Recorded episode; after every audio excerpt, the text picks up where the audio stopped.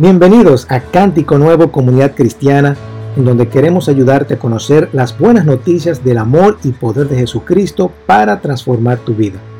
No importa dónde estés en tu caminar espiritual, eres bienvenido. Si tienes alguna pregunta sobre quiénes somos o lo que escuchas, puedes visitar cánticonuevord.org y allí encontrarás la información necesaria para comunicarte con nosotros. De verdad que nos encantaría escucharte. Ahora, espero que estas palabras sean de bendición para tu vida. Al día de hoy, fíjense, nosotros hemos, nosotros hemos estado conversando durante todo el tiempo navideño acerca de lo que es eh, lo que es la Navidad, ¿verdad? Y cómo los escritores, específicamente los evangelios, Mateo, como Marcos, como Juan, y hoy, en el día de hoy vamos a ver Lucas, cómo ellos han eh, presentado a Jesús en sus primeros capítulos, cómo ellos presentan a Jesús en sus primeros capítulos y cada uno de ellos da una perspectiva sobre la vida de Jesús y cómo cada uno comienza este evangelio. Ok, entonces, para dar un pequeño repaso, me van a permitir dar este pequeño repaso para que eh, nos pongamos en sintonía y en contexto, ¿verdad? Comenzamos con Marcos, aunque Marcos no es el primero, pero lo hicimos intencionalmente así, de esa forma. Decíamos, cuando te sometes a Jesús, experimentarás el verdadero cambio para avanzar y tener la libertad espiritual que necesitas en tu vida. Marcos le quiso decir a la gente, mira, Jesús vino al mundo a dar un nuevo comienzo un nuevo comienzo, a cambiar la historia, a cambiar la humanidad, a cambiar nuestras vidas. Él vino a resetear todo eso, ¿verdad? Y vino a restaurar lo que se había perdido, lo que era la verdad. La gente no sabía, no conocía a Dios o estaba alejado de Dios. Y Él vino, yo soy la verdad. Y vino a restaurar el poder. ¿Qué poder? El poder demoníaco que había. ¿Eh? La gente no cree en eso, pero hay un poder demoníaco, señores, alrededor del mundo. Y Jesús vino a derrocar ese poder y vino a restaurar la salud física. El Señor sana, el Señor sana. Y entendemos que cuando nosotros nos sometemos a Jesús, la única forma de experimentar ese verdadero cambio, es la única forma de experimentar ese verdadero cambio. Vamos a ver cómo nuestra vida espiritual avanza Vamos a ver esto. Y en Mateo, Mateo vino a presentar a Jesús como un rey. Vimos esta perspectiva de dos personas, de dos personas con influencia, que era Herodes, ¿verdad? Vimos a Herodes, que tenía toda la influencia del mundo, y un señor malo, y vimos la perspectiva de los sabios, de los reyes, lo que conocemos como los reyes magos, ¿verdad? Vimos esas dos perspectivas y cómo ellos respondieron al ellos saber que iba a venir un rey. Uno respondió, ¿cómo? Todo para sí mismo. Sí, tráigamelo, yo lo voy a adorar, sí. Ajá, matando a familias, perdón, matando a los niños, eh, poniendo a, las familias eh, tristes.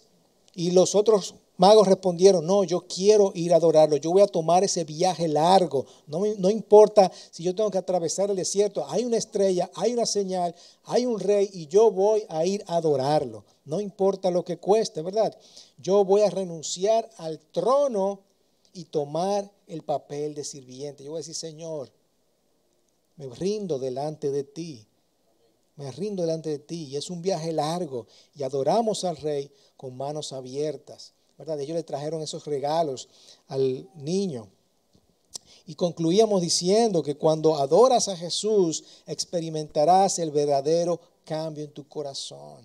Va a haber un cambio en tu corazón. No es un corazón duro como lo tenía Herodes, es un, un cambio de sirviente como lo tenían los sabios. ¿Ok? Luego vimos a Juan, donde Juan destacaba que Jesús es el Dios eterno. Es el Dios eterno, es el creador, el mismo creador que creó los cielos y la tierra. Ahora está aquí con nosotros. Está aquí con nosotros. Es la luz y la vida. Y trae gracia y verdad en igual medida.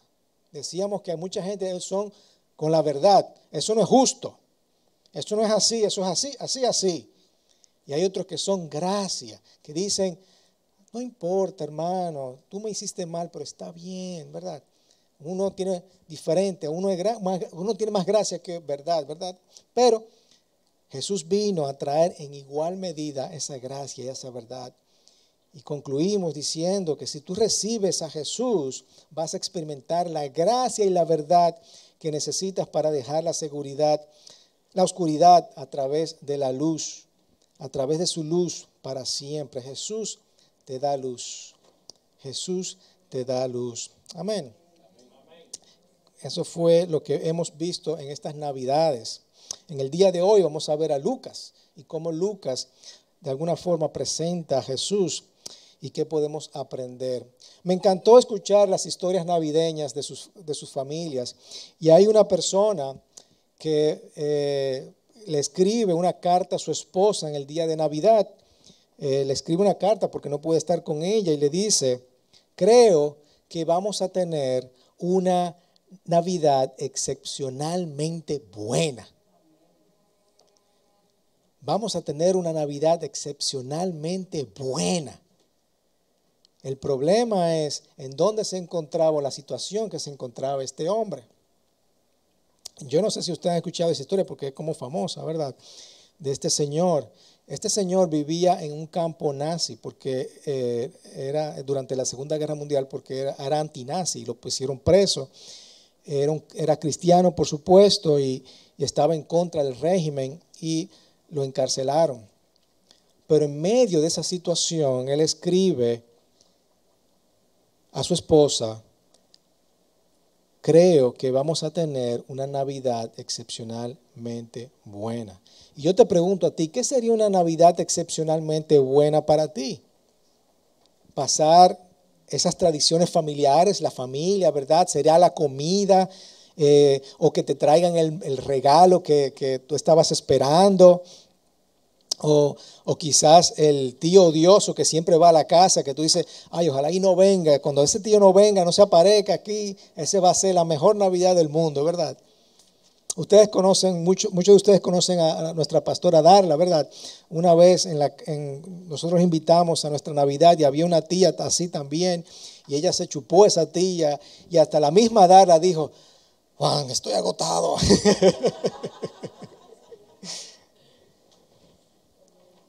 o en esta Navidad no te metiste en deuda, eso sería una buena Navidad, ¿verdad? Uy, el doble. O regalar, hacer el mejor regalo a tu esposa. Uno siempre trata de hacer el mejor regalo, pero ya yo dije, en los últimos años le dije, mira, ten el dinero, cómprate lo que tú quieras, porque ya es mejor así, ¿verdad? Porque siempre en la Navidad ya abre el regalo. ay, bueno, por lo menos pensaste en mí. y, y guardaste el recibo, ¿verdad? o sea, quizá la mejor Navidad sería cuando yo le regale ese regalo y ay, eso es exactamente lo que yo necesitaba. ¿Eh? Yo no sé cuál será, sí, me costará. Yo no sé cuál será la mejor Navidad para ti, cuál será una Navidad excepcionalmente buena para ti. Pero para este señor llamado Dietrich Bonhoeffer, era estar solo, con frío, en una prisión alemana, y le escribió a su prometida creo que vamos a tener una Navidad excepcionalmente buena, sin saber que al año entrante iba a estar muerto. Mientras uno se sienta ¿verdad? en esa calidez, en la comodidad, disfrutando de su casa, en esa reunión familiar, eh, quizás abriendo regalos, eh, comida abundante, eh, llena de alegría, este Señor tiene una idea totalmente diferente de lo que es la Navidad. Dice, la Navidad va a ser excepcionalmente buena. Y no incluye enfrentar la muerte, para mí no incluye la, enfrentar la muerte en una celda o estar en la cárcel. ¿Qué está pasando por la cabeza de este, de este señor? ¿Qué le estará pasando por la cabeza a este señor en medio de esta prisión? Y esto nos debe enseñar mucho a nosotros, ¿verdad? Porque uno se queja de todo el, caos navideño y este señor está pasando su Navidad en la cárcel. Déjeme leerle un poquito más de la carta. Dice, Creo que vamos a tener una Navidad excepcionalmente buena. El hecho, el hecho mismo de que toda circunstancia externa nos impida hacer provisión para ella mostrará si podemos contentarnos con lo que es verdaderamente esencial. Es duro eso, o sea, a mí me dio, a mí me, dio así, ¡pum! Sigue, sigue diciendo, salía a ser, solía ser muy aficionado a pensar, dámelo aquí creo, a pensar y comprar regalos, pero ahora que no tenemos nada que dar, el regalo que Dios nos dio en el nacimiento de Cristo parecerá tanto más glorioso cuanto más vacías nuestras manos, cuanto más vacías nuestras manos, mejor entenderemos lo que Lutero quería decir en sus últimas palabras. Somos mendigos, ¿verdad? Es verdad. Cuanto más pobres son nuestros hogares, más claramente percibimos que nuestros corazones deben ser el hogar de Cristo en la tierra. Mientras más vacías están nuestras manos, mientras más pobres son nuestros hogares. Óyeme, su Navidad no tiene nada que ver con, pasar tiempo con la familia, los regalos, la cena. En su soledad, con ese, entendió el significado de lo que es la Navidad. Y me llama la atención cómo este señor Bonhoeffer nos recuerda para qué sirve estos tiempos. Permite que el Espíritu Santo Prepare tu corazón para el nacimiento de Cristo. Y eso es lo que yo le decía al principio, ¿verdad? Yo sé que vamos a estar celebrando de alguna forma u otra la Navidad, sea según su tradición familiar, pero que sea un momentico para tú pensar, yo quiero pasar la Navidad como pensando qué es el verdadero significado de la Navidad. ¿Es todo esto o es realmente Cristo?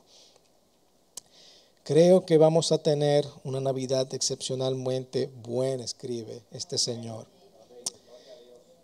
Y a pesar de su injusto encarcelamiento, la pérdida de buenos amigos durante la guerra, la separación de sus seres queridos y el trato con este mal que los rodeaba, Bonhoeffer creía que no, que no solo sería una Navidad insoportable, ¿verdad? mala, sino excepcional excepcional.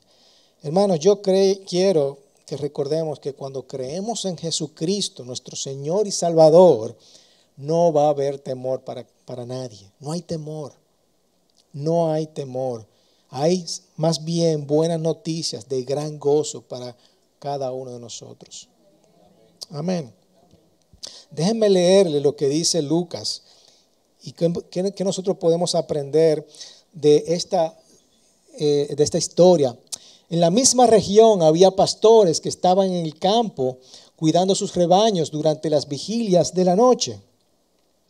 Y un ángel del Señor se les presentó y la gloria del Señor los rodeó de resplandor y tuvieron gran temor. ¿Quién no, verdad? Se le aparece un ángel. ¿A quién se le ha un ángel? ¿Eh? Cuando se le aparece un ángel con todo este resplandor, tuvieron gran temor tuvieron miedo. Pero el ángel les dijo, no teman, no teman, porque les traigo buenas nuevas de gran gozo que serán para todo el pueblo, porque les ha nacido hoy en la ciudad de David un Salvador que es Cristo el Señor. Esto les servirá, de señal. Hallarán a un niño envuelto en pañales y acostado en un pesebre. No en un hotel, en un pesebre, ni un Airbnb. De repente apareció con el ángel una multitud de los ejércitos celestiales, no solamente uno, sino más ángeles aparecieron, alabando a Dios y diciendo, Gloria a Dios en las alturas y en la tierra paz entre los hombres en quienes Él se complace o, o que tienen buena voluntad, dice otras versiones. Cuando los ángeles se fueron al se fueron al cielo, los pastores decían unos a otros, vayamos pues hasta Belén y veamos esto que ha sucedido, que el Señor nos ha dado a conocer a nosotros, nosotros los pastores, que no somos nadie. Y fueron a toda prisa y hallaron a María y a José y al niño acostado en el pesebre. Cuando lo vieron, dieron a saber lo que se les había dicho acerca de ese niño. Y todos los que lo oyeron se maravillaron de las cosas que le fueron dichas por los pastores. Qué bonita historia, ¿no? Quiero que, que tomemos un momento para ver algo que dijeron los ángeles. Y esta frase tan corta es el significado de la Navidad. Comienza diciendo, no teman, no teman. Es parte de nuestra condición humana, ¿verdad? Lo escondemos, lo enmascaramos, pero siempre hay algo de temor en cada uno de nosotros. Todos tenemos miedo, pero alguna experiencia traumática por algún algo que ha pasado eh, en tu, qué sé yo, en tu niñez o algún desconocimiento que tú tengas, todo eso es miedo. Pero este miedo un poquito diferente, es, el miedo que vemos desde el Génesis, cuando dos personas cometieron pecado contra Dios y se alejaron de Dios y Dios les dijo, ¿dónde están ustedes? Y ellos se quisieron esconder, tenían miedo, tenían temor. Y ese es el temor que nosotros tenemos hoy día, porque nosotros somos, vivimos en el pecado, ¿verdad? Somos pecadores, no somos perfectos. Por más que queramos ser perfectos, no somos perfectos. Y cada vez que cometemos un error, nos alejamos de Dios, ¿verdad? Y, ay, ya la metí, ya, ya la maqué, metí la pata, ¿verdad? Y eso me aleja de Dios. El pecado siempre te va a alejar de Dios. Y este es el miedo de que está hablando. Y la primera respuesta que ellos tienen después de, su desobediencia fue eh, alejarse fue alejarse. Y el Señor, a través de Jesucristo, esta es la buena noticia, que el Señor te dice, óyeme, no teman porque yo he traído buenas noticias. Ha llegado un Salvador, ya no hay que estar lejos, ya no hay que tener miedo, no tengan miedo de esta presencia de Dios. Y ese es el parte del mensaje navideño. No tienes que tener miedo. Él no viene a juzgarte, Él viene a abrazarte. Él viene a abrazarte. No teman, porque les traigo buenas nuevas de gran gozo. Ese es el mensaje que debe ser repetido una y otra vez, una y otra vez. Recuerdo cuando mi papá comenzaba a hacer los, eh, comenzar a hacer un cuento, una historia, y ya yo venía con el gruñón, como, otra vez el cuento. ¿eh? Y, la, y Liceló se, se, lo tiraba enterito el cuentico. Y yo, ay papi, ya tú lo dijiste eso, ya otra vez. Pero así mismito es una historia que debemos de hacerla una y otra vez. No importa que los niños se cansen de escucharla. Esa es la historia de Navidad. Y todos los domingos estamos reunidos haciendo esta misma historia. De diferentes maneras, pero es la misma historia. Que Jesús vino porque ha traído buenas nuevas de gran gozo. Una historia que se ha contado por dos mil, años, año tras año, década tras década, siglo tras siglo. Estamos aquí, hoy día, sentados aquí, porque alguien nos ha contado esa historia. Él no vino a perseguir a los romanos, él vino con otra noticia, a cambiar el mundo, ser humillado, vino para recrear el mundo, para restaurar el mundo, para restaurar nuestros corazones y nosotros ser nuevas personas y establecerse Él como rey, pero rey de nuestros corazones. Vino a la tierra para darte la eternidad y este mismo creador que creó los cielos, creó la tierra, vino para dar luz, vida, gracia, verdad, Vino para quitar las adicciones, para quitar la oscuridad, para quitar el egoísmo, para quitar el temor, todo eso. Por eso celebramos Navidad, hermanos. Que eso no se, no se distraiga. Y piensen esto, esta noticia, esta misma noticia va a estar siendo repetida alrededor del mundo en todas las lenguas que tú puedas imaginar, en los hogares más pobres, en las catedrales más grandes, en los lugares más inhóspitos, en las ciudades más grandes, va a estar siendo en estos últimos días que un, un Salvador ha llegado con buenas nuevas de gran gozo, de gran gozo. Esa es una historia que tiene una nueva oportunidad para cada uno de nosotros. Y yo puedo comenzar de nuevo. Eso es buena noticia, hermanos. Para todo el pueblo. Las palabras del Viejo Testamento, los escritos antes de Jesús, lo que conocemos como el Viejo Testamento, eran dirigidas a un grupo de personas, generalmente para el pueblo judío. Pero este mensaje es para aquellas personas que no se sienten valoradas, que el color no es una diferencia, el género no es una diferencia. Esta es la historia para todas las personas de todos los tiempos. Los pastores eran unas personas humildes. De hecho, el mismo Herodes tenía un palacio cerca de Belén. Los ángeles no fueron a los nobles que estaban en ese palacio, se dirigieron a los pastores. Los pastores, déjenme decirle que es lo mínimo que había en aquella época. De hecho, el Talmud, el, libro de los judíos, dice que los pastores no se le puede, no se le permite testificar en las cortes, porque por lo general se reconoce como mentiroso y poco confiables. Esa era la degradación que tenía un pastor. ¿Y cómo uno se hacía pastor? Mi, abuelo era pastor, mi papá era pastor y luego yo fui pastor, sin ningún tipo de educación desde niño. Yo veía a Juan Diego pasando las canciones, wow, mi papá hizo eso, yo hice eso, ahora Juan Diego lo está haciendo. Imagínense que ese fuera el único trabajo de todas nuestras vidas. No aprenderíamos nada, no supiéramos nada. Así eran los pastores, no, no eran nadie. De hecho, Jack Hayford, uno de los gurús de la cuadrangular, dice, Dios se deleita en tomar lo ordinario y hacerlo extraordinario. Le encanta llevar a personas como nosotros y hacer cosas maravillosas para ellos, por ellos y a través de ellos. En su mente y su placer hacer grandes cosas en lugares sencillos con gente común. Hermanos, a veces nosotros nos sentimos tan devalorados. Pero el Señor nos puede usar así como usó los pastores. Y utilizó a estos pastores para llevar este gran mensaje de salvación. A los pecadores, a los escépticos, a las personas que están eh, cuerdas, a, los no, a los que no están cuerdos, a los medio cuerdos, ¿verdad? Y déjame decirle que tú y yo caemos en esa categoría pero aquellas personas que han cometido muchos errores en sus vidas, les da esa oportunidad. Es un mensaje para todos, para ricos, para pobres, no importa. Es un mensaje para cada uno de nosotros. Ese mensaje de salvación. Hoy ha nacido un Salvador que es Cristo el Señor.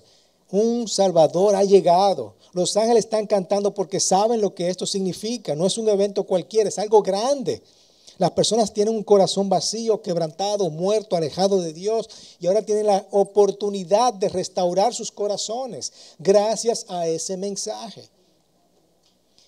Y quizás el dinero hoy día te ayude a vivir, ¿verdad? Una vida decente. Quizás el gobierno te ofrezca ayuda. Quizás tus familiares te ayuden. Pero déjame decirte algo. Nada de eso te podrá salvar. Aquí hay personas preciosas, gente buena, gente generosa. Pero hay un problema, eso no te va a poder salvar. La única salvación viene a través de creer en nuestro Señor Jesucristo. No importa lo bueno que seas, necesitamos un Salvador. No teman porque les traigo buenas nuevas de gran gozo para todo el pueblo. Hoy ha nacido en la ciudad de David un Salvador que es Cristo el Señor. Hallarán a un niño envuelto en pañales y acostado en un pesebre. Esta va a ser la señal. ¿Cuál es la señal? Que un rey ha nacido, el Salvador ha nacido. ¿Dónde lo vamos a encontrar? En el hotel, en el hospital, en el Airbnb, en un castillo. No, en un pesebre, en un pesebre con animales. Y hablando de animales y bestias, encontré este escrito también que decía, el niño nace entre las bestias, el aliento dulce y el, estiércol humeante de las bestias, y nada vuelve a ser igual. Ustedes se imaginan esa, esa mentalidad, ¿verdad? Esa ilustración en sus cabezas. No me imagino mi hijo naciendo entre burro y vaca y oveja, ¿verdad? Como raro eso. Aquellos que creen en Dios nunca pueden estar seguros de Él. De nuevo, una vez que lo han visto en un establo, nunca pueden estar seguros de dónde aparecerá o hasta dónde llegará o a qué ridículas profundidades de autohumillación descenderá en su búsqueda salvaje de la humanidad. Esto es un mensaje para salvar al mundo, hermanos. Este es esta persona que vino humillada, ¿verdad? Humillada. Pero va a descender en su búsqueda salvaje de la humanidad. Para eso vino nuestro Señor Jesucristo. Hermano, cuando crees en Jesús no va a haber temor en nuestras vidas. Va, todo lo contrario, es la buena noticia que debe haber un gran gozo, un gran gozo. Hermano, yo creo que si nosotros pensamos en esto, si lo hacemos de esta forma, creyendo en esto, tú y yo vamos a tener una Navidad excepcionalmente buena. Amén que no va a tener nada que ver con los regalos, no va a tener nada que ver con la familia, no tiene nada que ver con la cena, no tiene nada que ver con los pasteles en hojas ni, ni las hallacas. Tiene que ver con este vacío que yo tengo en mi corazón y este momento en que yo me doy cuenta de que hay un Salvador que ha nacido, que tiene buenas noticias y que disipa el miedo ha venido al mundo para que yo pueda tener esta nueva oportunidad y este nuevo comienzo. Vamos a cerrar nuestros ojos, hermanos, y, yo quiero que meditemos profundamente en esto. Que meditemos en esta carta que le escribió este alemán a su esposa Yo quizás pase una Navidad excelente con mi familia, cenando bien y todos los demás, pero hay otras personas que lamentablemente no, lo harán de esa forma. Pero aún así, lo importante es recordar lo que es el significado verdadero de la Navidad. Que este Señor me da una nueva oportunidad a mi vida y yo no puedo desperdiciarlo. Gracias Padre, gracias porque la Navidad habla de aquellas personas que tienen miedo. Dios vino no porque está enojado, sino vino por amor. El ángel dijo, no tengan miedo. Y gracias por esta historia tan maravillosa de un Salvador ha llegado. no es una historia, es algo realidad que podemos palparlo en nuestras vidas. Simplemente al nosotros decir, yo te acepto, Señor Jesús, en mi corazón. Yo creo en ti. Yo me humillo delante de ti. Yo me someto a ti. Yo me rindo delante de ti. Tú no solamente eres un héroe, eres un salvador que nos rescata de nuestro quebrantamiento. Así que te damos gracias, Señor.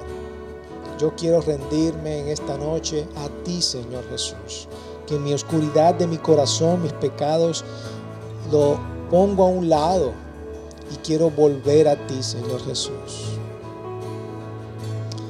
Yo conozco a la mayoría de ustedes, yo sé que ustedes han aceptado a Jesús en sus corazones, pero quiero ahí con los ojos cerrados que tú levantes tus manos y digas, Señor, yo en esta Navidad quiero, quiero, quiero más de ti. Gracias. Puedes bajar tus manos. Gracias.